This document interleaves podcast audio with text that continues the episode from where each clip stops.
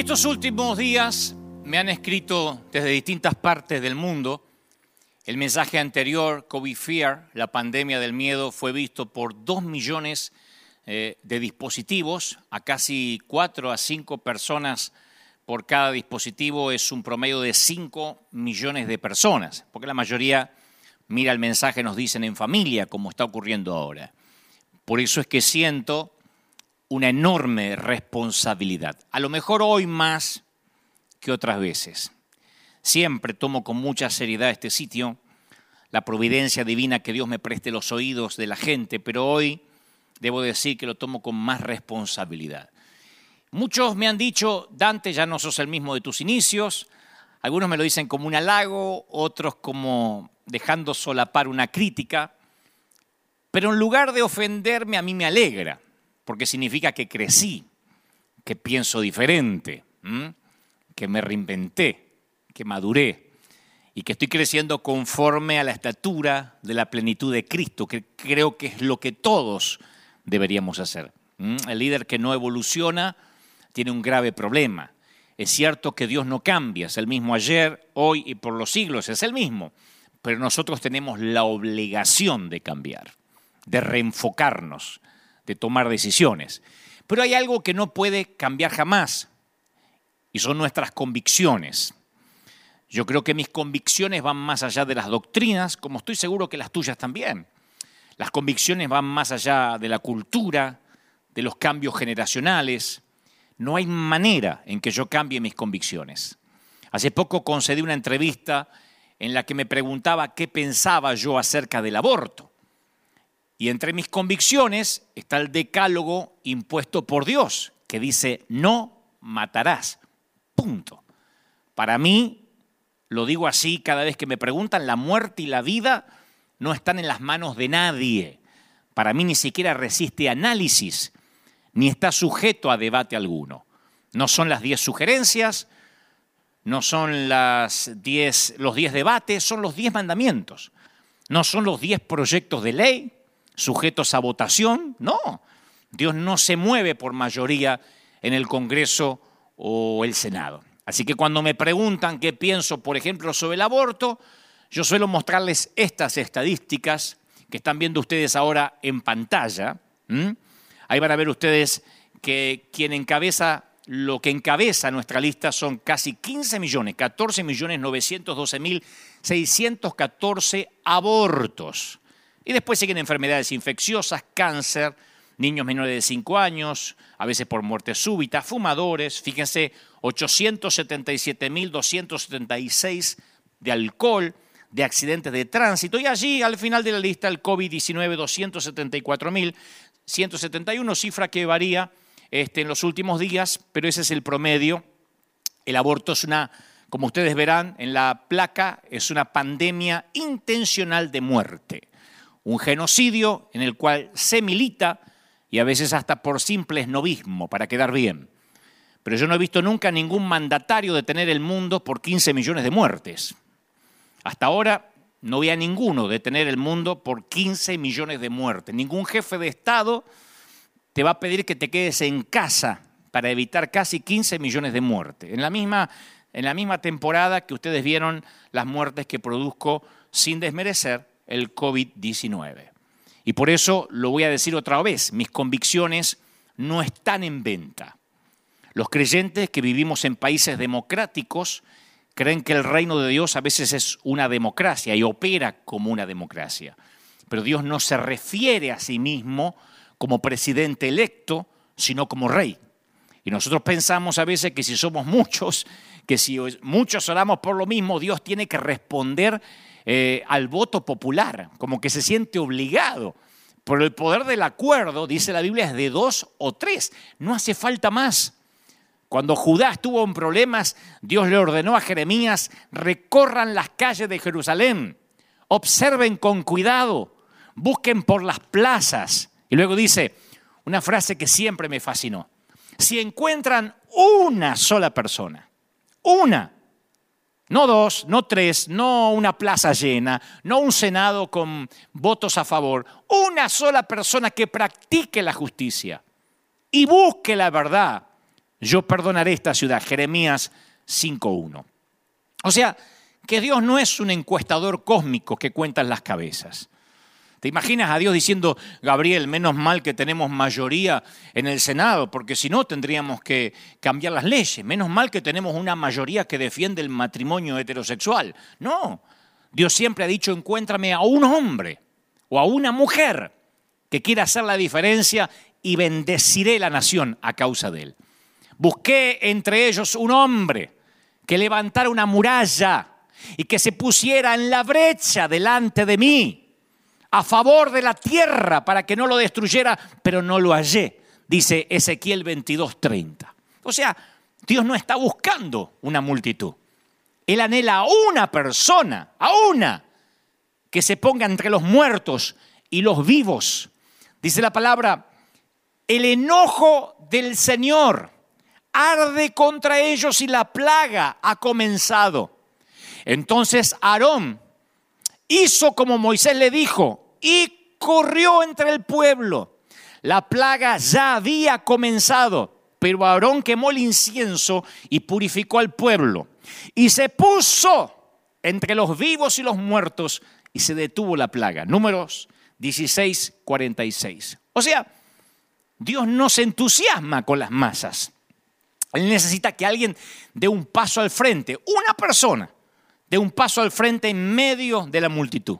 Un David que le haga sentir al gigante que se metió con el escuadrón equivocado. Los movimientos nunca definieron a las personas. Las personas definen a los movimientos. Todos tenemos convicciones en cuanto a lo que más importa en nuestras vidas y aquello que creemos. Pero cuando hacemos un balance, nuestros compromisos no siempre coinciden con nuestras convicciones. Yo creo que todos los compromisos de los que amamos a Dios deben evaluarse a la luz de nuestro gran compromiso al que fuimos llamados por Dios. Pablo le dijo a Timoteo, ningún soldado que quiera agradar a su superior se enreda en las cuestiones civiles.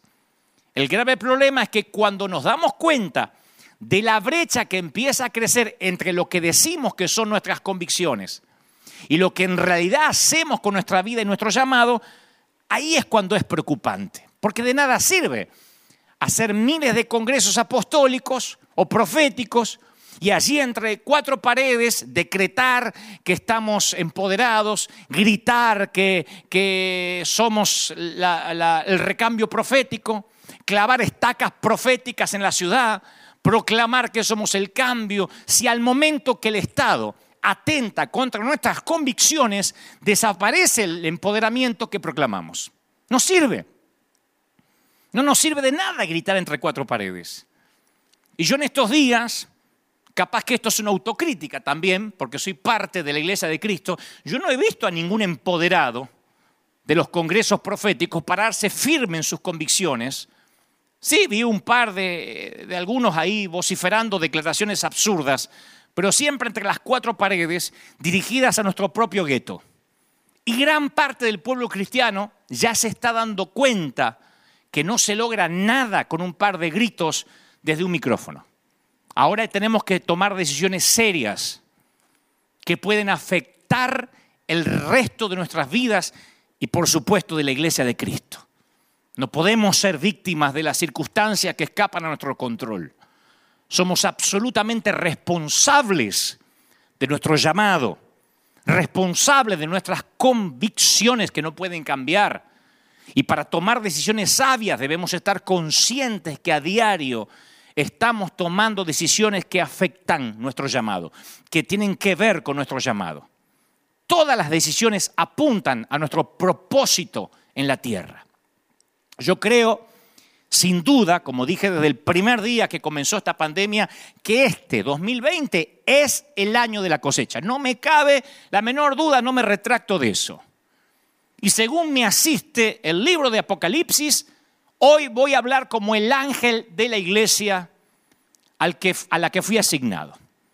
Para los que creen que estoy diciendo una herejía o me estoy autopostulando como ángel, estoy adheriendo a cuando el Señor, el Espíritu le habla a las iglesias de Apocalipsis y le dice, escribe al ángel de la iglesia, le está hablando al pastor de la iglesia. Y como ángel de la iglesia voy a transmitir lo que creo Dios me dijo a la congregación y a los que están oyendo esto de cualquier parte del mundo, viendo este mensaje de cualquier parte del mundo. Si uno recuerda la historia de Daniel, sabe que los primeros siete versículos del libro que lleva su nombre, los babilonios están controlando todo. Nabucodonosor conquistó su tierra y lo llevó al exilio a Babilonia. Es una historia súper conocida, como dirían los chilenos, harto conocida. Perdió su libertad Daniel, su hogar, su cultura, sus amistades, su idioma, su condición de ser parte de la nobleza de Israel. Incluso perdió su identidad. Ya no se llamaba Daniel, sino Belsasar un recordatorio que ni siquiera controlaba su eh, identidad. Esos son los primeros siete versículos del libro que lleva su nombre, Daniel. En el versículo 8 la iniciativa cambia. En el versículo 8 dice, y Daniel propuso en su corazón no contaminarse con la comida y el vino del rey. La mayoría creo que conoce la historia. El rey colocaba a la mesa manjares que antes eran sacrificados o dedicados a los ídolos paganos y Daniel consideraba eso una infidelidad. Así que él decidió en su corazón que honraría a Dios. En un momento Daniel decidió. Y decidió sabiendo que el estilo de administración, la gestión de Nabucodonosor era de cabeza rodar. Cierta vez un rey llamado Sedequías se había rebelado contra Nabucodonosor y entonces Nabucodonosor hizo que lo mataran, lo mataran a sus hijos, primero a sus hijos en su presencia y luego le quitaran los ojos. Tal vez tu presidente sea un tipo difícil, pero cuando Nabucco dejaba cesante a alguien, le cortaba su cabeza para quedarse tranquilo. Ese era el jefe de Estado al cual servía Daniel. Pero Daniel luego le llegan decisiones más fuertes. Se le ordena a él y a otros muchachos que se inclinen ante la estatua del rey y dijeron, arrójanos al horno, no nos inclinaremos. Le dijeron a Daniel, deja de orarle a tu Dios o te arrojaremos al foso de los leones. Y él dijo, arrójenme, arrójenme, no dejaré de orar. Y esto es lo que yo aprendo de una historia que la escuchamos algunos desde la escuela dominical. Sin aquella primera decisión de no querer contaminarse con la comida del rey, no habrían tomado la decisión de hacer frente a la caldera y a la fosa de los leones. Tus convicciones no son probadas en la gran crisis. Nuestras convicciones siempre son probadas mucho antes de una crisis, de una pandemia. Daniel tomó el control a la hora del almuerzo, a la hora del lunch. Por eso no me asombra que muchos antes de esta crisis no tomaron decisiones y cuando viene la crisis ya tienen terror. Esto se debe a que mucho antes no temieron a Dios y se contaminaron con la comida del rey. Es alarmante falta de temor de Dios que yo hablé el domingo pasado y lo voy a seguir diciendo, que se refleja a veces como la punta del iceberg en las redes sociales en los últimos años, es la razón por la cual muchos ahora tienen terror a contagiarse, cristianos, y terror a morir. En los campos de concentración o, o en ambientes de prisioneros. Dicen que lo que más diferencia a las personas que se dan por vencida a las que se mantienen fuertes son los que aún sienten que ejercen algún control sobre algo, aunque sea alentar a otros. En los hogares de ancianos, en los eh, geriátricos, decisiones tan triviales como decidir cuándo ver una película o cómo acomodar su almohada hace que mejore su salud, el bienestar emocional y que baje el índice de mortalidad porque controlan algo. Daniel prosperó porque se negó a creer que no controlaba nada. Y ahora es cuando la iglesia no debe perder el control de su llamado y sus convicciones más profundas que no se venden. La verdadera dictadura no es la que te prohíbe decidir, sino la que te deja decidir lo que ella quiere que decidas y te hace creer que es decisión tuya. Lo diré otra vez. La verdadera dictadura no es la que te prohíbe decidir, no te confundas. Porque sé que muchos están diciendo, bueno, yo vivo en una democracia. No, la verdadera dictadura es aquella que quiere que decidas y te hace creer que es decisión tuya y no te das cuenta. Y la dictadura no es necesariamente un gobierno de facto que surge por un golpe militar, sino un régimen a veces oculto, bajo una democracia pero con intereses partidarios, en el que alguien puede tener la facultad de promulgar y modificar leyes a su voluntad que van en contra de ciertas convicciones que tenemos como cristianos. Hace un tiempo yo veía un documental en el Discovery en que los científicos corroboraban la existencia de las plagas bíblicas que azotaron a Egipto. Todo un documental de más de una hora donde ellos decían que había que tener en cuenta, para que esas plagas ocurrieran, la explosión de un volcán que se corroboró que ocurrió en esos tiempos, el de Santorini, a 800 kilómetros del centro de Egipto. Entonces ellos decían, se produjo un gran terremoto que rompió bolsas de aire subterráneas y el gas subterráneo con alto contenido de hierro salió al exterior. Y al mezclarse con el agua, el hierro hace que el agua se muestre rojiza. Y de allí la famosa plaga de sangre y el agua ya no es potable y no tiene vida en su interior. Los peces mueren, pero las ranas pueden salir al exterior huyendo de las aguas contaminadas.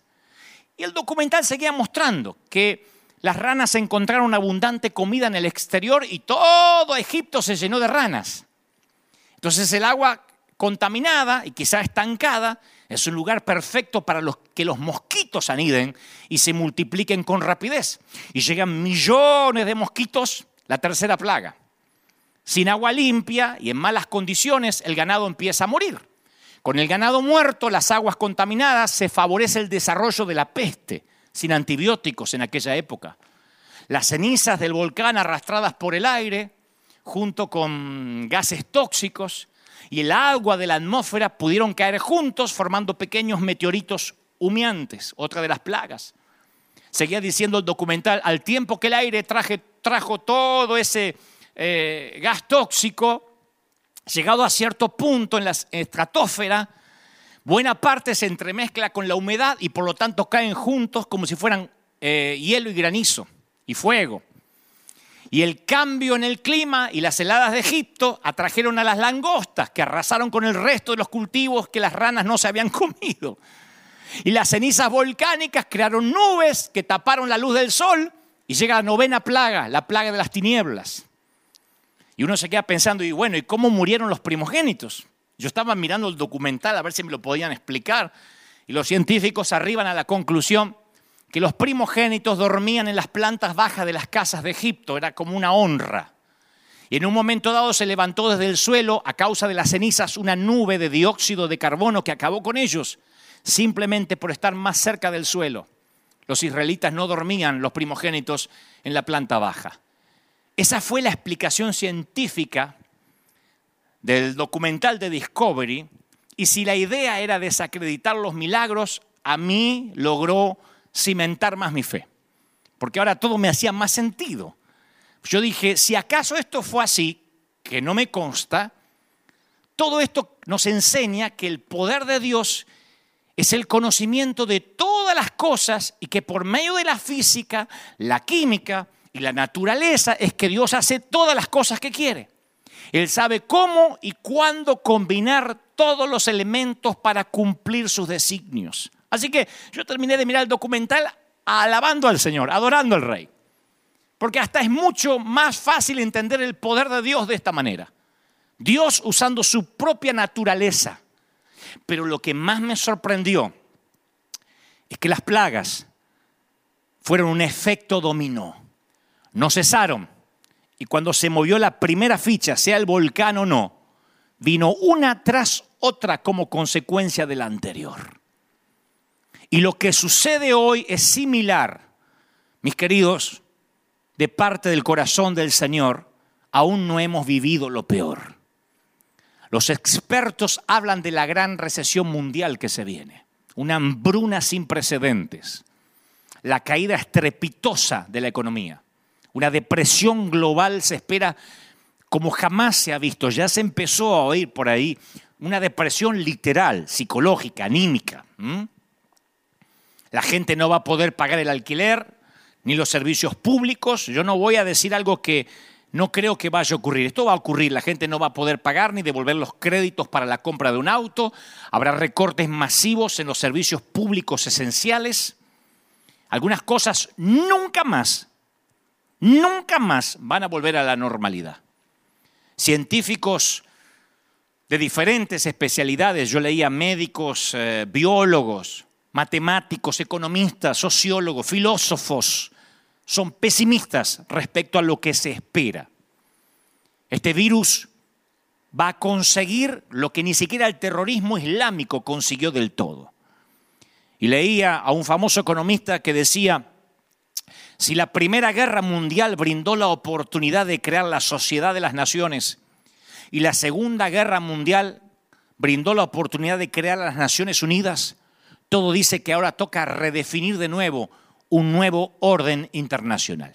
No voy a ser apocalíptico, ni escatológico, ni meterme en tema de conspiraciones. Déjenme avanzar. Vuelvo a las escrituras, que es lo mío. Si este apenas es el jinete amarillo, el, caballo amarillo, de la muerte, del miedo, aún faltan los jinetes de la guerra, de la hambruna, conforme la revelación de Juan. Y las plagas efecto dominó de Egipto tenían el objetivo que Faraón dejara libre al pueblo de Dios, no que lo atara más. La idea de las plagas no era lograr un Israel apichonado, miedoso, pusilánime, temeroso del poder de Egipto.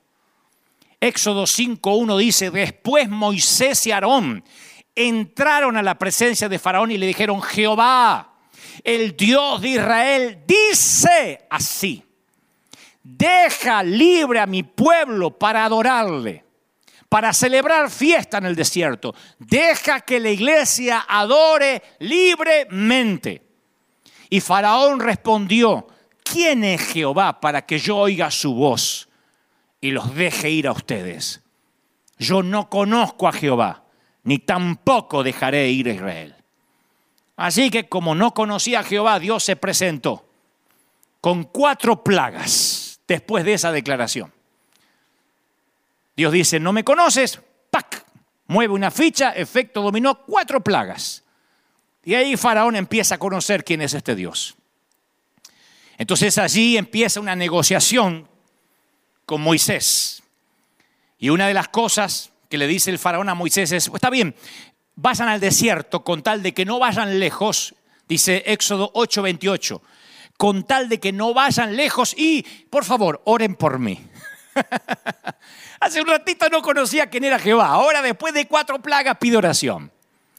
Yo estoy feliz que, por ejemplo, el presidente de El Salvador, Nayib Bukele, que además es un amigo y que me honró al invitarme en la toma de su posesión, estoy feliz de que decretó que hoy es un día nacional de oración en el querido El Salvador y dijo en su resolución, en su decreto, aunque esto lo saco por decreto, es de cumplimiento voluntario, como toda verdadera oración. Oraremos todos los creyentes este domingo para que Dios sane nuestra tierra. Me gusta, porque eso fue parte de la bendición que yo le leí de Deuteronomio cuando me tocó orar. Y él se lo tomó literal y dijo, vamos a orar. Me encanta que un presidente que lo han acusado tanto de ser musulmán, de que iba a quitar las Biblias de todo sitio, ahora llamó al Salvador a orar. Y estoy muy feliz que el presidente Donald Trump dijera este viernes pasado, antes de ayer, él dijo, no puedo creer que las clínicas de aborto y las licorerías sean esenciales o sean declaradas esenciales por ciertos gobernadores y no así las iglesias. Ahora necesitamos orar más que nunca, no menos. Y ordenó a los gobernadores, especialmente a los demócratas, a abrir las iglesias de inmediato. La noticia es verdadera. Y si bien esto es bueno, presidentes que se paran a pedir oración a Dios, es muy bueno, pero no es el meollo del mensaje. Yo quiero hablarle de la postura que tuvo Moisés, que tipifica la iglesia, el modo que él estuvo seguro de su llamado, de su zarza ardiente, de sus convicciones más profundas. Yo no voy a hablar si lo que hizo Trump o Bukele es mejor que lo que hace Fernández en Argentina, necesariamente. quiero detenerme en Moisés, porque la propuesta de Faraón atentaba contra las convicciones de su llamado. Le dice, está bien, los dejo ir, porque las plagas no cesaban, pero luego aclara, con tal de que no vayan lejos. Con tal de que no vayan lejos. Yo quiero que convengamos algo que a lo mejor se nos olvidó.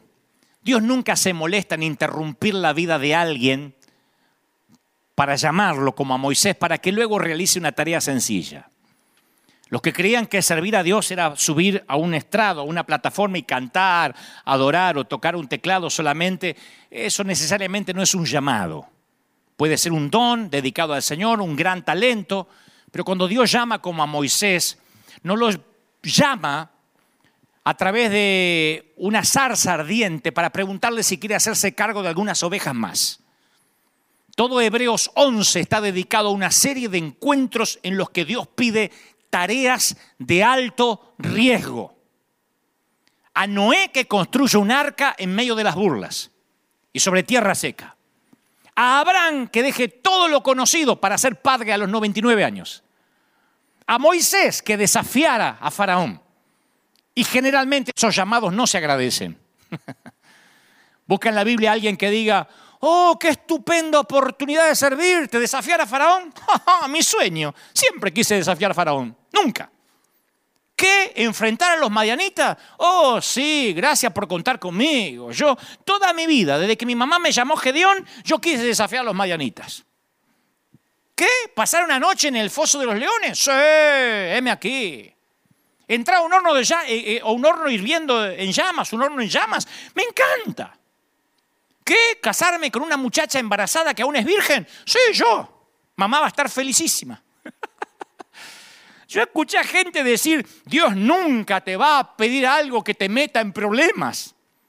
Si lo que tienes que hacer no te produce temor de Dios y solo te produce miedo al hombre, tiene que ver con el César y no con Dios. Cuando Dios llama, no tiene un plan B. Dios nunca reacciona diciendo, oh, Moisés, yo no sabía que te producía tanto temor. Bueno, despreocúpate, viejo, voy a buscar otro en tu lugar, hay tanta gente en el desierto. Por eso sé que no puedo callarme. Porque nadie va a cambiar las convicciones que yo sentí frente a mi propia zarza hace más de 30 años atrás en un pequeño departamento de Buenos Aires. Nadie me va a decir, abran los templos, pero no vayan muy lejos. Nadie. Ningún faraón me va a decir, abran los templos, pero no se vayan muy lejos. El Estado no tiene autoridad para despojarnos de nuestro llamado, pastores. El Estado no puede despojarnos de la función pastoral. Debemos perder el miedo y regresar al llamado original después de todo es el único llamado que tenemos. Nunca se nos fue dado un plan B, ¿o sí? Porque yo no lo tengo. Esto que quieren abrir no es iglesia. Este no es el concepto de iglesia y nunca lo será. No podemos abrir los templos aconsejados por asesorías de abogados. Ningún bufete de abogados me dirá cómo tenemos que abrir las iglesias. Sé que algunos están pensando, pero eso es desafiar a las autoridades, déjenme avanzar. Las personas que se gradúan en las carreras de medicina, esto lo saben los médicos, hacen lo que se llama un juramento hipocrático. Es tiene un contenido de carácter ético porque orienta al médico en la práctica de su profesión.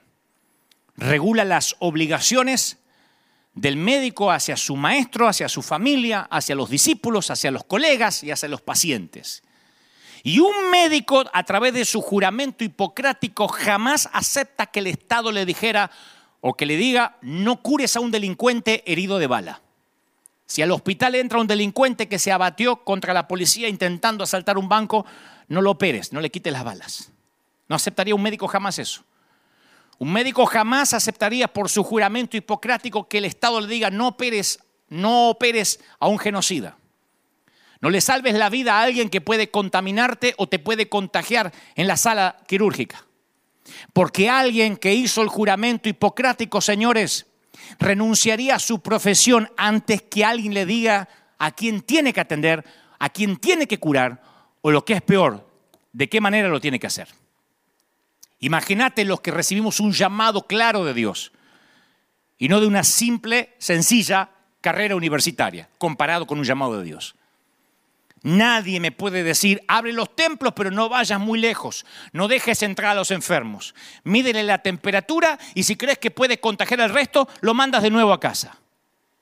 No pueden impedirme que imponga las manos, que los unja con aceite, basado en la prudencia.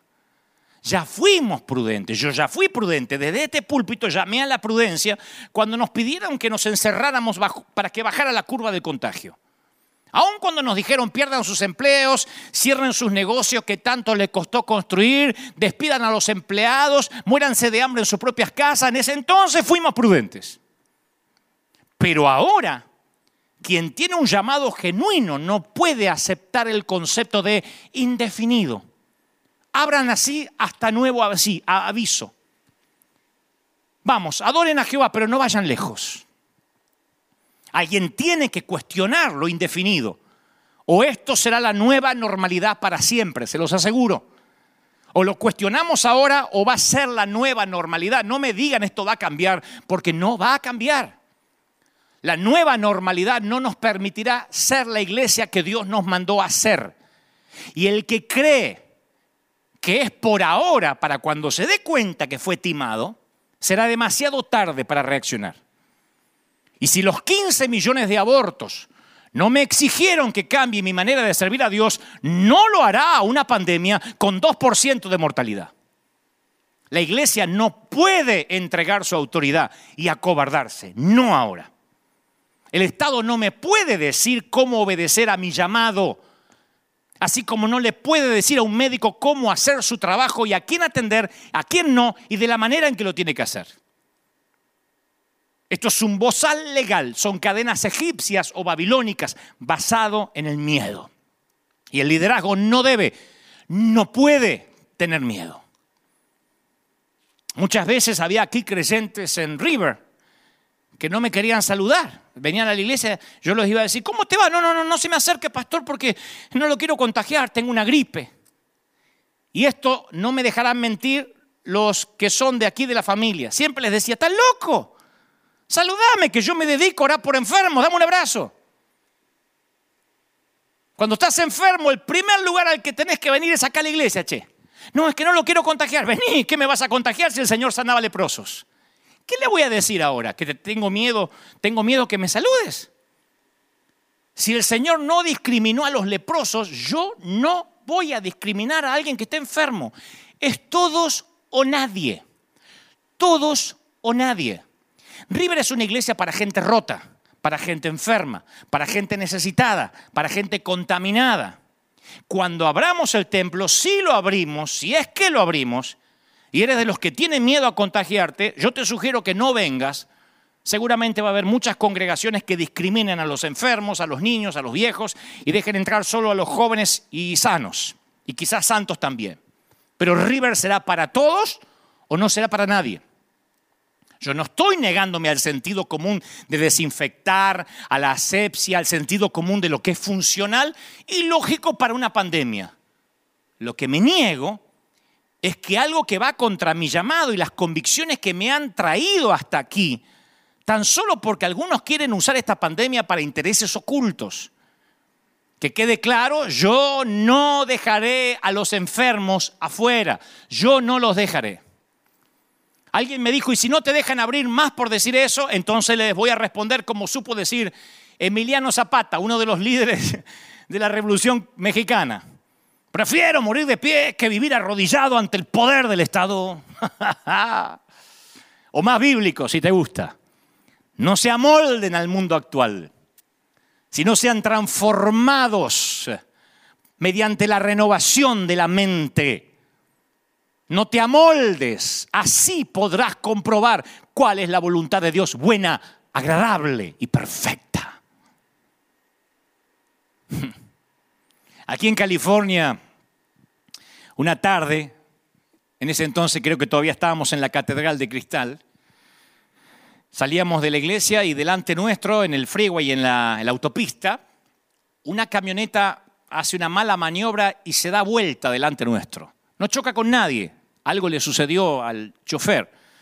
Literalmente se da vuelta, empieza a dar trompos y el hombre queda con el auto al revés, las ruedas para arriba. Aparentemente se le había caído el café hirviendo encima. Quizás eso desató la catástrofe. Yo iba justo detrás. Tuve tiempo justo de no estrellarme. Y en este país no puedes tocar a nadie, aunque necesite ayuda, es ilegal, no puedes tocarlo. Pero de donde yo vengo, se ayuda a la gente. De donde yo vengo, del barrio donde yo crecí, el barrio donde si se estaba incendiando una casa nos metíamos para ver si no había garrafas, eh, bombas de propano para que no explotara, o si había niños, o si había un perro que rescatar. De nuestro barrio antes que llegaran los bomberos ya nos habíamos asegurado que nadie corría peligro. De donde yo vengo, tan solo con lo que me enseñó mi madre, no puedo dejar a un tipo atrapado quemándose con su propio café, metido en su, cinturón queriendo salir. Salía yo de la iglesia. Ni modo que esté hablando del buen samaritano y paso por al lado y me voy. Así que mi instinto fue bajar y ayudarlo a salir del auto. Fui un héroe de mis hijos por un ratito. Me sentí un adventure. me metí entre los hierros retorcidos y saqué al hombre de ahí. Y ustedes están diciendo, ¿y por qué hiciste vos eso? Porque todo lo que estaban alrededor nadie hizo nada. Alcancé a orar por él rápido, lo dejé sentado esperando la ambulancia cuando me di cuenta que el hombre podía sentarse. Mis convicciones tienen que ver con ayudar. Y si me llevaban preso, por eso es un riesgo que estoy dispuesto a asumir. Esa es mi gestión de riesgo en la vida y en mi llamado. Los demás solo observaban de brazos cruzados, porque aquí no se puede tocar a nadie aunque se esté muriendo, hasta que no lleguen las autoridades. Ahora, ¿qué sucede cuando los seguidores de Cristo se vuelven reacios al riesgo? ¿Qué ocurre cuando la iglesia se para en la banquina a mirar? No salgas, no te contagies, no te expongas al peligro, no te arriesgues. Yo nunca vi a un cristiano tener un 10% del temor a Dios que le han tenido al COVID-19. Hasta leí por ahí estos días un comunicado pastoral que decía, ninguna actividad religiosa es más importante que la vida. Qué feliz que esta gente no me representa, ni a mí ni a nuestro ministerio. Yo nunca me afiliaría a gente que quiera preservar su vida, porque como dijo Jesús, el que la quiera cuidar la va a perder. Imagina a los apóstoles de los hechos con esa consigna. Ningún servicio a Dios vale la vida. Ah, no. Pero no nos dejemos manipular, porque cuando nos dejamos manipular a lo mejor es porque no tenemos precedentes en esto de pandemia. No hay jurisprudencia. La jurisprudencia en el lenguaje jurídico es, ah, el conjunto de pronunciamientos que dictan las personas que tienen capacidad y facultad de interpretar las normas jurídicas adaptándolas a cada caso. Aunque parezca un juego de palabras, voy a explicarlo de esta forma. Te lo voy a poner así. La jurisprudencia se forma a partir de todos los fallos de diferentes tribunales judiciales del mundo y todo constituye un precedente de acción. O sea que cuando un juez va a dar una, dictar una sentencia tiene que ver los antecedentes. ¿Qué dictó otro juez en una ocasión similar? Es por esto que una decisión de un juez no tiene solamente el efecto actual, sino que sirve de precedente para futuras ocasiones, tanto de ellos como de otros magistrados. Entonces la frase sentar jurisprudencia se usa justamente para aquellas situaciones en las que un juez establece los parámetros con los que la justicia va a comenzar a expedirse en futuros casos. Y en esto no hay precedente actual. Porque la pandemia de la influenza anterior a esta data de 1918, señores, ocurrió durante la Primera Guerra Mundial. Entonces todo lo que muchos están haciendo ahora, la mayoría, es a prueba y error. Y cuando dicen adoren, pero no vayan lejos, no hay jurisprudencia que los asista. Adoren, pero será bajo las normas que vamos a decir nosotros. Y nosotros, oh sí, sí, sí, ¿cuál es el protocolo para adorar? En Ecuador, por ejemplo, solo pueden tener servicios de 15 minutos. ¿De verdad? Aquí hay una fila enorme esta semana para entrar al casino. Pueden quedarse toda la noche manteniendo distancia social. 15 minutos para adorar a Dios.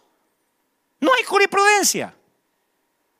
Ni siquiera en la fiebre amarilla, en la influenza de 1918 ocurrió algo así. Aquí pueden haber dentro del templo menos de una tercera parte, incluyendo a los ministros, no importa qué tan grande sea el lugar. En Argentina no puede haber más de 10 personas dentro del templo. ¿Puede funcionar la iglesia con estas normas? Los ministros brindan a la comunidad, brindamos un servicio esencial, contención espiritual, consejería, instrucción, oración, ministración emocional, asistencia en las crisis, en el duelo, en las necesidades básicas. Oramos por los enfermos para que Dios los sane. Imponemos las manos sobre ellos. Eso hacemos, señores. Salvamos vidas, a eso nos dedicamos. Tocamos leprosos, visitamos lecho de muerte, nos metemos en los hospitales, oficiamos funerales, ¿se acuerdan? No somos pastores para salir en enlace, somos pastores para hacer eso. Abrazamos enfermos y a veces solo el abrazo los cura de, de las heridas que tienen en el alma. Nadie va a tener derecho a cambiar la atmósfera de fe de las iglesias. ¿Cómo le vamos a negar la entrada a un desposeído o a un enfermo? Yo no voy a poner seguridad, no estoy dispuesto a poner seguridad en las puertas de River Arena que le digan a la gente enferma o a quien viene en silla de ruedas o a quien tiene más de 60 años. Lo siento, el pastor lo ama mucho, pero no hay lugar para ti acá. Nunca más me atrevería a predicar que el Señor dijo, por sus llagas hemos sido curados. Si yo voy a tener miedo a que me contagien o a que se enoje el faraón. Hablar de sanidad dejando a los enfermos afuera sería como un pelado, un pelón, vendiendo un elixir capilar. Un hermano me escribió algo que obviamente mantendré su nombre anónimo, pero algo que ocurrió la semana pasada en su país. Dice, el domingo pasado tuvimos una reunión en la iglesia y de 100 miembros solo asistieron 20 porque el gobierno decretó sin niños y sin personas mayores de 60 las sillas muy separadas entre las personas, todos con tapabocas. La reunión solo puede durar una hora, son más afortunados que los de Ecuador. La gente debe entrar y salir sin saludarse. Y al terminar la reunión nadie puede quedarse ni siquiera un minuto. Tienen que salir casi corriendo directo a casa, no se pueden quedar ni para hablar de lejos. Y dice este muchacho, yo toco el teclado en la alabanza, tocamos sin micrófono, sin amplificación, estábamos a más de tres metros entre nosotros, la gente con tapaboca, no se le escuchaba cuando adoraba. Oramos rápido para comenzar, luego unos comentarios del pastor. Esto ocurrió la semana pasada. Dice, aclara este muchacho, unos comentarios del pastor, dice, porque no, del pastor, porque ni siquiera fue una predicación. Estaba tan deprimido que salimos sin correr, corriendo sin orar al final porque el tiempo no alcanzaba. Entonces dice, yo hablé con mi pastor y le dije, mire, fue una reunión horrible, no había atmósfera de nada, parecía un funeral. Y le mandé tu link, la pandemia del miedo, COVID Fear, y se molestó. Y el hombre de Dios le dijo, hay que obedecer las leyes y ser prudente. Pero este muchacho me confiesa en la carta y me dice, sabes, mi pastor es un miedoso, yo no quiero pertenecer a esa iglesia. No mencionaré ni al pastor, ni al muchacho, ni al país, pero es apenas una muestra de lo que mucha gente piensa. Es claro que debemos respetar lo bueno en cualquier gobierno mientras rechazamos lo malo. Ese es el espíritu de versos como Romanos 13, el cual nos dice que los gobiernos solamente tienen autoridad cuando están en armonía con la voluntad de Dios. Si no es así, cualquier pretensión de autoridad es una farsa. Cualquier ley que contradice una ley superior en sí misma es ilegal no pueden ordenarme por ley a que yo promueva los abortos, va contra mis convicciones. Una ordenanza municipal, por ejemplo, que vaya en contra de la constitución nacional, no puede ser obedecida por quienes respetan la ley. Entonces, ¿significa entonces que nuestra obediencia civil al Estado debe ser ciega y absoluta? No. La obediencia civil es limitada porque hay ocasiones cuando desobedecer al gobierno trae gloria a Dios. Cuando el Estado exige o impone que los ciudadanos hagan lo que Dios prohíbe o cuando les prohíbe lo que Dios ordena. En esos casos la desobediencia no solo es una posibilidad, sino que es un deber como cristiano. Cuando las autoridades civiles prohibieron a los discípulos de predicar el Evangelio de Jesucristo, Hechos 4:18, la respuesta fue obedecer a Dios antes que a los hombres. Y este principio no fue establecido por ellos, sino que lo vemos en todas las escrituras, en toda la Biblia. En Éxodo vemos que Faraón emite una ley para que las parteras maten a los bebés hebreos varones. Pero dice la Biblia en Éxodo 1.17 que ellas por temor a Dios desobedecieron la ley. Por temor a Dios desobedecieron la ley. No iban a matar a los varones hebreos. Cuando Nabucodonosor obligó al pueblo a postrarse ante su estatua, los únicos que desobedecieron fueron Sadrat, Mesad y Abednego, y Dios los bendijo y los prosperó. El caso de Esther, que al enterarse que había una ley para exterminar a su pueblo, un nuevo genocidio, decide acudir al rey, aunque era en contra de la ley, aún bajo el riesgo de perder su vida. En el Nuevo Testamento vemos el asesinato de los mártires cristianos por razones políticas, ya que desde la perspectiva del imperio romano estaban en desobediencia, en herejía, por no adorar al César y a los dioses del imperio, sino al Mesías como único Dios y Señor. En la historia reciente tenemos otros casos. Ante el nazismo de Hitler y contra el comunismo y socialismo que se dio en Europa, la iglesia confesional promovió una resistencia civil. Sé que están pensando, pero esto no es el nazismo. Cuando Corea del Sur estaba sufriendo la invasión japonesa, los cristianos reformados lucharon por su libertad y emancipación y lo lograron. ¿Cuál fue el costo? Muchos pastores murieron al resistir el Estado o la ley. Murieron al resistirse a las injusticias que los japoneses les imponían. Nunca dijeron, díganos cómo quieren que prediquemos y adoremos a partir de ahora. Lo que menos queremos es problemas con los japoneses. No se quedaron haciendo live desde la cocina de la casa toda la vida. La resistencia civil es una necesidad cuando el gobierno pierde legitimidad ante los ojos de Dios.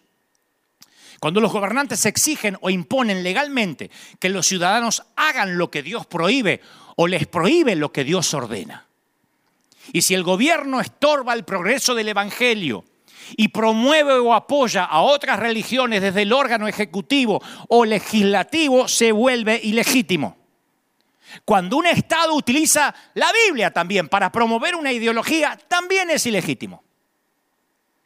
En resumen, cuando un gobierno deja de ser una autoridad legítima de parte de Dios, es por cuanto no sirve a los propósitos de Dios, sino a lo de su partido a lo de la mayoría, a Satanás, a lo que sea, pero ya no es digno de respeto u honor civil y debe ser confrontado legítimamente por los cristianos que tenemos un llamado. Para los que no saben, la primera enmienda la Constitución de los Estados Unidos prohíbe la creación de cualquier ley que impida la práctica libre de la misma, que reduzca la libertad de expresión o que interfiera con el derecho de una reunión pacífica de adoración de los congregantes. La enmienda a la Constitución fue adoptada el 15 de diciembre de 1791 como la primera de las diez enmiendas de la Carta de Derechos.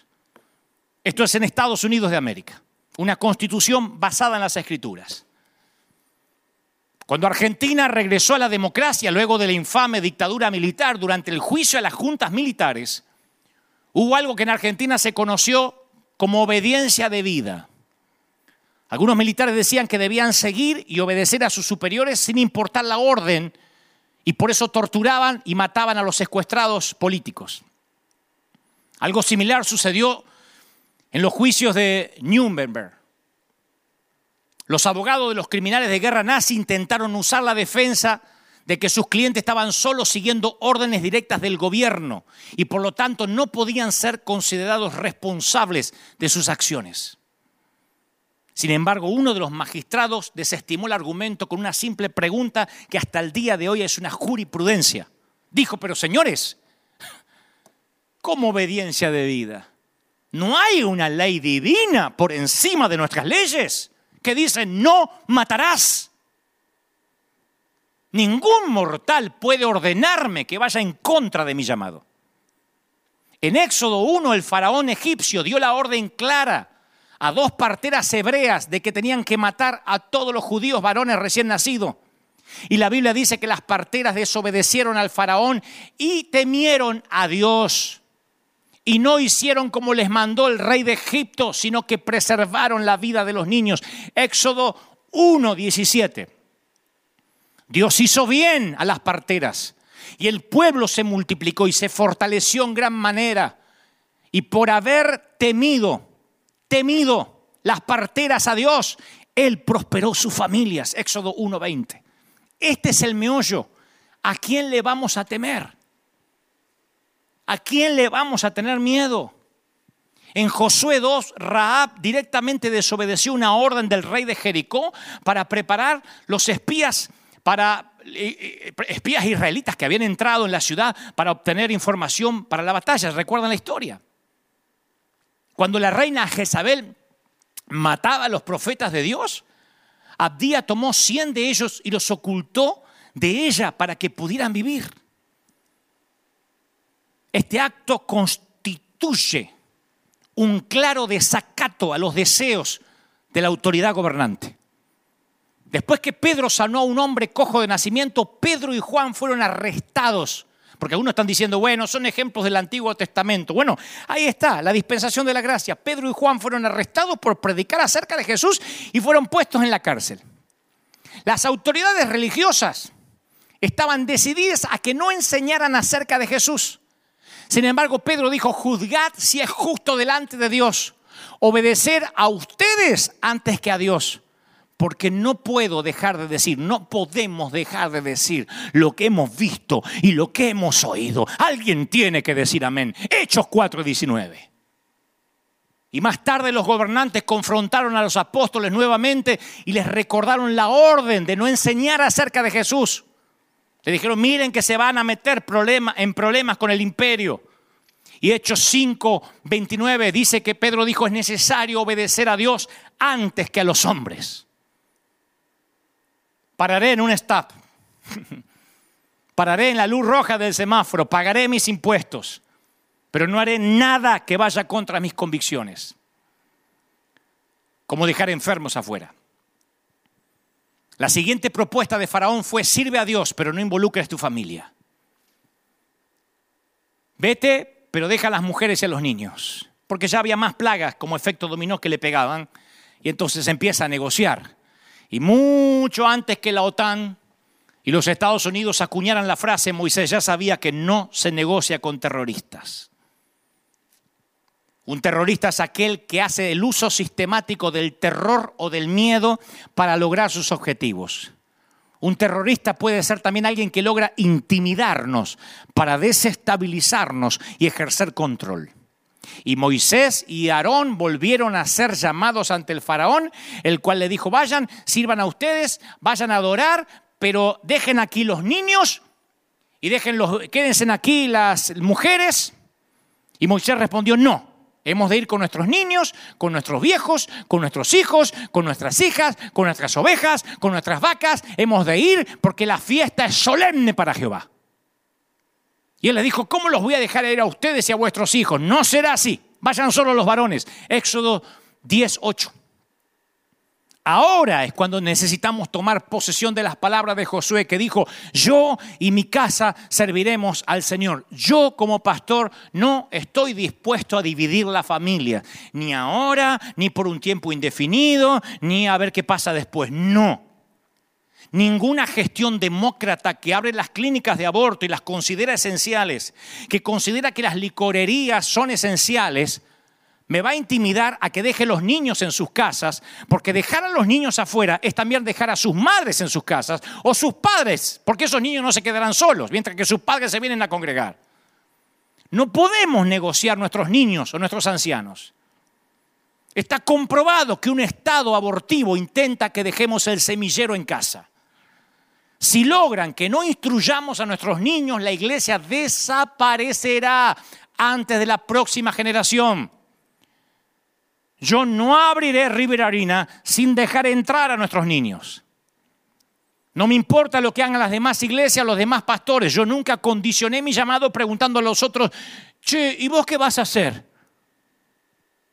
Y luego hacer lo mismo que la mayoría, porque jamás habría ido a un estadio o jamás habría rentado Disney, por ejemplo, para predicar. Cada pastor, los respeto, dará cuenta por el rebaño que le fue asignado. Yo fui, soy y moriré siendo el pastor de los jóvenes. Yo no abriré la arena sin dejar entrar a nuestros niños. Esos son los hombres y mujeres del avivamiento próximo. Si yo permito que los niños queden afuera ahora, se levantará una generación que no conocerá a Dios. Muchos padres ya me están diciendo, mis hijos añoran la escuela dominical hace tres meses que quieren ir a la iglesia y no me salgan con que, bueno, que lo enseñen sus padres, porque sé que la mayoría no les dedica tiempo. Lo harán un par de veces y luego se olvidarán. La Biblia dice que el pueblo sirvió al Señor mientras vivieron Josué y los ancianos que sobrevivieron, los cuales habían visto las obras de Dios, pero cuando murió aquella generación y surgió otra, esa otra no conocía lo que había dicho Dios por Israel. Surgió una, una generación que había, abandonó al Señor, al Dios de sus padres, al que los había sacado de Egipto y siguieron otros dioses de pueblos que los rodeaban y los adoraron, provocando la ira del Señor se levantará una generación que no conoce a Dios. Y yo no voy a dejar que nos roben el relevo, no robarán la profecía, no la robarán mientras que haya un pastor de jóvenes en los Estados Unidos de América. Yo no voy a dejar a mis hijos en casa. En este protocolo también nos dice que no podemos dejar congregar a los ancianos, enfermos, niños y ancianos. Dejar a los ancianos afuera es quitarnos el cúmulo de la sabiduría y el poder de la honra. Y casualmente yo llegué hasta aquí con tener a ambas como bandera. Por el consejo de los ancianos y por honrarlos. Dios me ha traído hasta aquí y yo no voy a renunciar a eso. Eso va contra mi propio juramento hipocrático. Si no pueden ordenarle a un médico que no se le salve la vida a un niño o a un viejo, tampoco me lo pueden ordenar a mí. Juan Carlos Ortiz es el pastor fundador de esta iglesia, tiene 85 años, una mente brillante. Fue el mejor predicador, digo fue porque ya no predica, pero fue el mejor predicador que tuvo América Latina y los Estados Unidos. Y siempre se sienta aquí, en la fila de adelante, con Marta, su esposa. Y no ha habido un solo servicio en donde no lo hemos honrado. Si abro las puertas y tengo que prohibir que entre su fundador y no se pueda sentar aquí delante, entonces no las abriré. Todos o nadie. Yo tampoco negocio con terroristas. Y no quiero que me malentiendas, no estoy diciendo que abriré las puertas y no me importa nada, las regulaciones, porque luego siempre hay un miedoso que escucha lo que quiere escuchar. Así que si estás muerto de miedo, podrías mirar otro mensaje ahora mismo. Dije que no lo haré bajo las condiciones del faraón. No voy a abrir sin que me importe nada, pero no lo haré bajo las condiciones que me pone el gobierno o la Organización Mundial de la Salud. Hay cosas que no le competen al César y él no tendrá las llaves de un reino para el cual no está capacitado para gobernar. Lo siento, pero este reino te supera, César.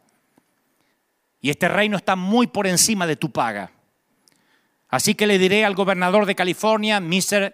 Gavin, Christopher Newsom. Así es como va a funcionar esto, de ahora en más. En el reino de Dios hay una cadena de mando y siempre va hacia arriba, no hacia abajo. Usted puede quejarse conmigo y yo a mi oficial superior y así sucesivamente. Yo no me quejaré con usted ni delante de usted. A partir de ahora, usted lidiará con las plagas y este será un asunto entre usted y Dios.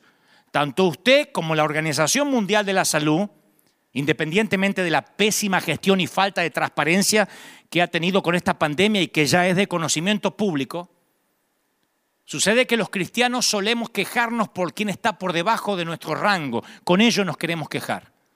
Pero las quejas suben, las quejas nunca bajan. No ganamos nada quejándonos en una plaza. Dios necesita un solo hombre que se ponga en la brecha entre los muertos y los vivos. Así que, gobernador, usted se arreglará con Dios yo me quejaré con mi superior. El gobernador de New York, Andrew Cuomo, hace una semana se asignó el crédito de bajar la curva del contagio y dijo, Dios no hizo eso, lo hicimos nosotros. Nada tiene que ver Dios en este asunto ni la fe. Y ante tamaña torpeza, yo solo hablaré de esto con mi superior. Si no liberan al pueblo de Dios, no solo las plagas seguirán, sino que será removido de su puesto y la gente se olvidará que alguna vez existió. La destrucción que causó el ataque terrorista de las Torres Gemelas el 11 de septiembre del 2001 fue una ocasión donde todos vimos a esta nación volverse a Dios. Las iglesias y las sinagogas se abarrotaron de personas clamando a Dios, pidiendo fortaleza, dirección y consuelo para los familiares de las 3.000 víctimas y para todo el liderazgo. Y ese tipo de cosecha tiene que ocurrir ahora. Con la iglesia atada seguirán las plagas y el COVID-19 habrá sido un juego de niños comparado con lo que se viene. Dejen libre a mi pueblo. La última propuesta del faraón fue, está bien, sirve a Dios, pero no involucres tus bienes. Dice la Biblia que el faraón hizo llamar a Moisés y le dijo, servid a Jehová, está bien, pero dejen las ovejas y las vacas. Vayan también los niños, pero dejen las ovejas y las vacas. Y Moisés dijo, no, nuestros ganados van con nosotros y no queda ni una pezuña atrás. Éxodo 10, 24. Moisés no negocia con terroristas. No aceptó que las mujeres se quedaran, que los niños se quedaran, que fueran pero no tan lejos y menos va a aceptar que los bienes se queden en Egipto. Yo estoy consciente que muchos ministerios están al borde de la quiebra y eso a veces no nos permite pensar con claridad. Las deudas y los gastos fijos suelen ser malos consejeros y pueden atentar con nuestras convicciones. Gracias a Dios, River es una iglesia sólida, madura, fuerte. Nos preparamos por años precisamente para un momento como este. Nuestra familia no ha cesado de sembrar generosamente. Así que no se trata de ingresos, si no estaré diciendo que quiero abrir bajo cualquier condición. Hay que abrir, hay que abrir. No, no necesitamos abrir como sea para poder recaudar. Una consagración bajo los parámetros de Egipto no sirve. Faraón nos dice, acuérdate, yo mando sobre tus bienes. Queridos pastores, o todos o nadie, Dios nos va a sustentar. Él es fiel, no los caprichitos del faraón. Luego de las diez plagas, el poder del Estado tuvo que ceder. Moisés nunca dijo, está bien, está bien, no importa lo que, lo que Dios me haya dicho en la zarza, a lo mejor fue una alucinación del desierto, yo no quiero tener problemas con el Estado. No, tuvo que ceder. E hizo llamar a Moisés y a Aarón de noche, porque estaba avergonzado. Le dijo, salgan de medio de mi pueblo y salgan y sirvan a su Dios, como habéis dicho. Llévense las ovejas, las vacas, y Jehová le dio gracia delante de los egipcios y le dieron cuanto pedían y hasta despojaron los egipcios. Este es mi código de honor, yo no voy a renunciar a él. Yo sirvo a Dios desde los 19 años, tengo 51. No soy un loquito, no es la primera vez que me enfrento a un presidente o a un gobernador caprichoso. El expresidente Carlos Saúl Menem de Argentina, al enterarse que hacíamos una cruzada de jóvenes, allá en el año 1998, aprobado por la jefatura del gobierno de la ciudad, el señor Fernando de la Rúa, jefe de gobierno en aquel entonces, al enterarse el presidente que había una cruzada de jóvenes, ordenó por decreto una fiesta del tango a la misma hora y en el mismo lugar frente al obelisco. Hay gente que sabe que estoy diciendo la verdad, pueden buscarlo y googlearlo. Fui a hablar o pedí una audiencia con el presidente y su vocero me dijo, sin querer, una frase que es mi lema hasta el día de hoy. Me dijo, ¿a qué le tiene miedo Gebel? Que gane el mejor. Y ese día aplastó mi Dios al Dios Baal de Menem. Y hasta la fecha llevo 30 años viendo ganar siempre el mejor. Los concejales de Anaheim me dijeron hace cinco años, Gebel, no va a haber una iglesia aquí señaló para la arena, para este lugar, porque las oficinas están enfrente, y dijo, queremos un teatro, queremos arte en el arena, no queremos religiosos. Y les dije, tengo testigos de esta plática, les dije, señores, yo no estoy negociando. Acabamos de comprar el arena y tendrán una iglesia aquí justo frente a sus oficinas. Entonces no tendrán estacionamiento, respondió un bravucón al que yo le pago su salario con mis impuestos. Y le dije, creo que no me entiende, Señor. Usted está viendo al único hombre que junto con la iglesia quitará las pandillas de las calles, sacará las prostitutas de las esquinas y traerá a las familias de regreso a la ciudad. Eso no lo hará el arte y no lo hará el teatro. Y me dijo exactamente lo mismo que me dijo el vocero de Carlos Menem. Ya veremos quién tiene la razón. Y hoy la ciudad de Anaheim trabaja junto a nosotros, sacando gente de las calles, alimentando a los pobres y amueblando las casas de los más vulnerables. La policía, los bomberos, los maestros del distrito se reúnen aquí en River Arena. La gente necesita ver que los líderes tenemos un buen par de zapatos puestos. Ya no los vamos a convencer con declaraciones proféticas, con congresos de empoderamiento donde solo congregan a los creyentes de siempre. Y no soy un rebelde, ni quiero reinventar la rueda, pero no voy a permitir que el patrón de la religión cobarde me diga lo que debo hacer. Isaías 61 dice, levántate y resplandece, porque ha venido tu luz y la gloria de Jehová ha venido sobre ti. Se me ha ordenado levantarme y brillar, no levantarme y reflejar lo que hacen otros, y menos un faraón. He sido llamado a ser una voz, no un eco que repite el miedo de los que dicen, un servicio a Dios no es más importante que la vida. Me rehuso a reducir mi llamado a una denominación, a una generación, a una moda, a un lugar geográfico, a una afiliación política. No, señores, yo no seré reducido a una lección de historia, ni permitiré que el temor de otros religiosos enjaulados inhiba mis proezas en el Señor. Hace falta valentía para romper las filas de las ovejas clonadas. La valentía nunca se cultivó en la multitud. Y señores, hemos llegado al umbral de la decisión. O crecemos y cosechamos, o nos transformamos en borregos asustados entregando las llaves del reino a tipos que no tienen el mínimo temor de Dios y ni siquiera lo conocen.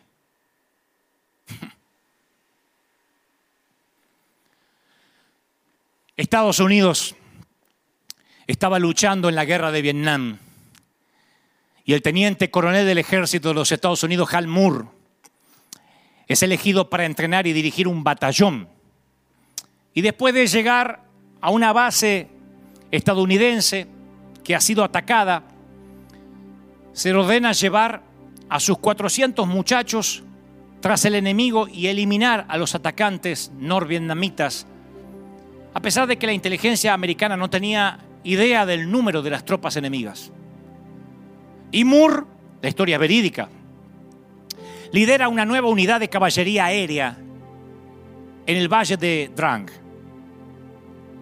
Y después de aterrizar los soldados capturan un soldado norvietnamita y ahí se enteran los 400 soldados que el lugar al que fueron enviados es un campamento base de una división del ejército veterano norvietnamita de 4.000 hombres. Así que Hal Moore tiene que levantarle el ánimo a sus 400 muchachos. Y esto es lo que les dice. Señores, nos acercamos al valle de la sombra de la muerte, donde ustedes velarán por el hombre que esté a vuestro lado, igual que Él velará por ustedes. Y no les importará de qué color será su piel, sea su piel, ni cómo llame a su Dios. El enemigo contra el que vamos a luchar es muy duro y decidido. No les puedo prometerlo, prometer devolverles a todos, devolverlos a todos vivos a casa. Pero una cosa les prometo. Cuando entremos en combate, yo seré el primero en entrar en batalla y el último en retirarme. Y no abandonaré a nadie, ni vivo ni muerto. Todos regresaremos a casa. Me fascina ese discurso. Lo he usado en una, en una gira que hice una vez en Argentina llamado Héroes. Y este es mi compromiso como pastor de River Church. No somos una religión con esteroides. Tampoco somos un conjunto de reglas morales o un club que orina en agua bendita. Somos lo más lejos que hay de ser un museo de santos. Somos familia. Somos gente rota en reparación. Aquí se congregan empresarios y desocupados, profesionales y amas de casa, legales e indocumentados, divorciados y matrimonios funcionales. Hay de todas las razas y naciones y de todas las edades. Y anduvimos tres años por el desierto sin tener dónde congregarnos y las iglesias anglos nos cerraron las puertas. Son demasiados, decían. Tienen muchos niños. Así que fuimos entrenados en las laderas salvajes con osos y leones. Y no aceptaré pelear contra Goliat con una armadura del Estado. Dios me dijo, les daré una arena y lo tendrán abierto 24 horas siete días a la semana, 365 días al año. Y hemos hecho eso desde hace cinco años. Y Él me ordenó específicamente, Dios, que recibiera a todos. Que seríamos conocidos sarcásticamente o irónicamente como la iglesia en la que entra cualquiera. A mucha honra. Me dijo que jamás discriminara a nadie. Y Él nos respaldaría en crecimiento, en finanzas y en honra.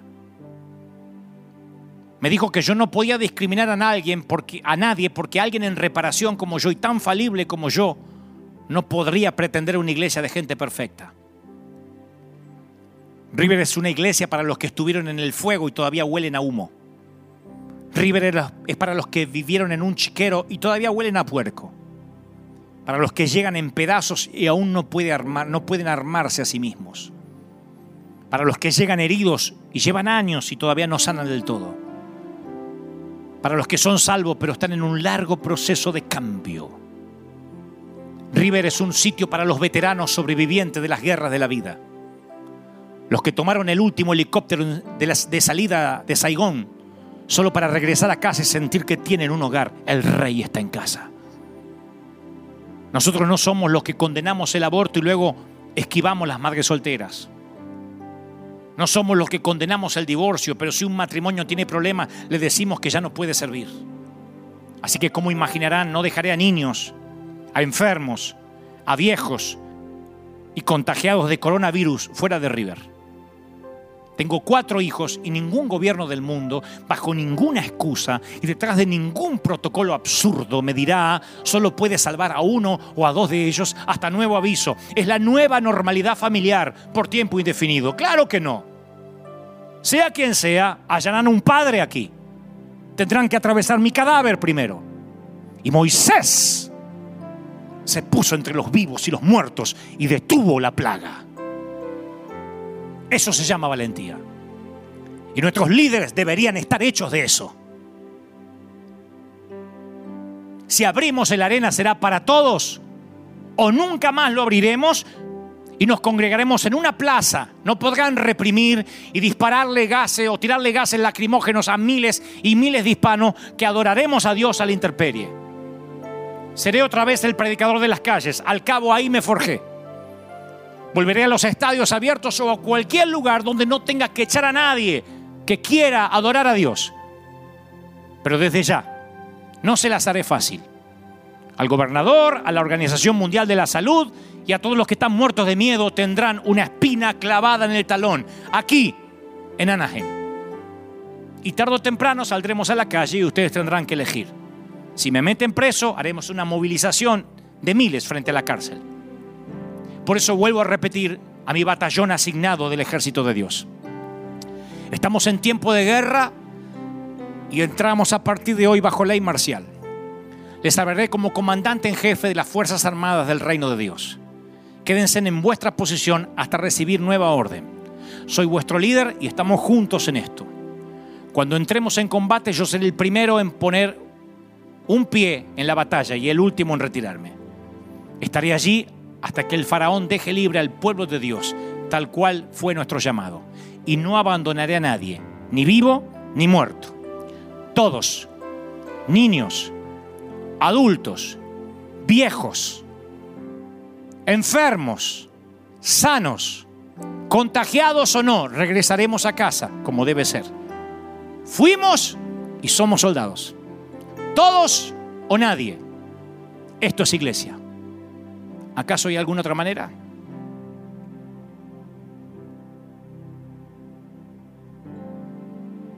Que Dios te bendiga y te dejo con la placa con la que puedes seguir ayudándonos a que ganemos esta batalla y este río no se detenga. Hasta la semana que viene. Es un honor combatir a tu lado.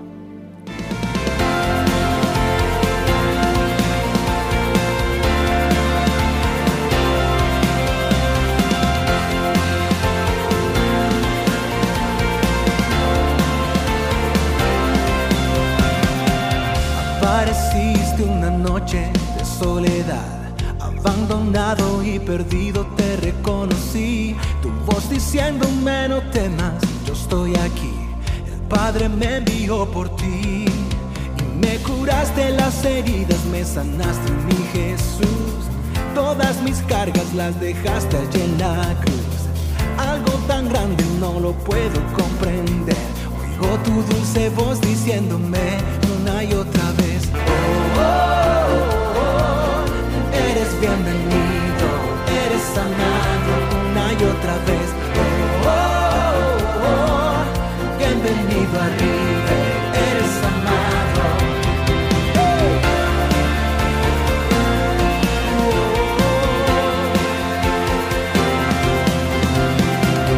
Apareciste en una noche de soledad, abandonado y perdido te reconocí. Me envió por ti y me curaste las heridas, me sanaste mi Jesús. Todas mis cargas las dejaste allí en la cruz. Algo tan grande no lo puedo comprender. Oigo tu dulce voz diciéndome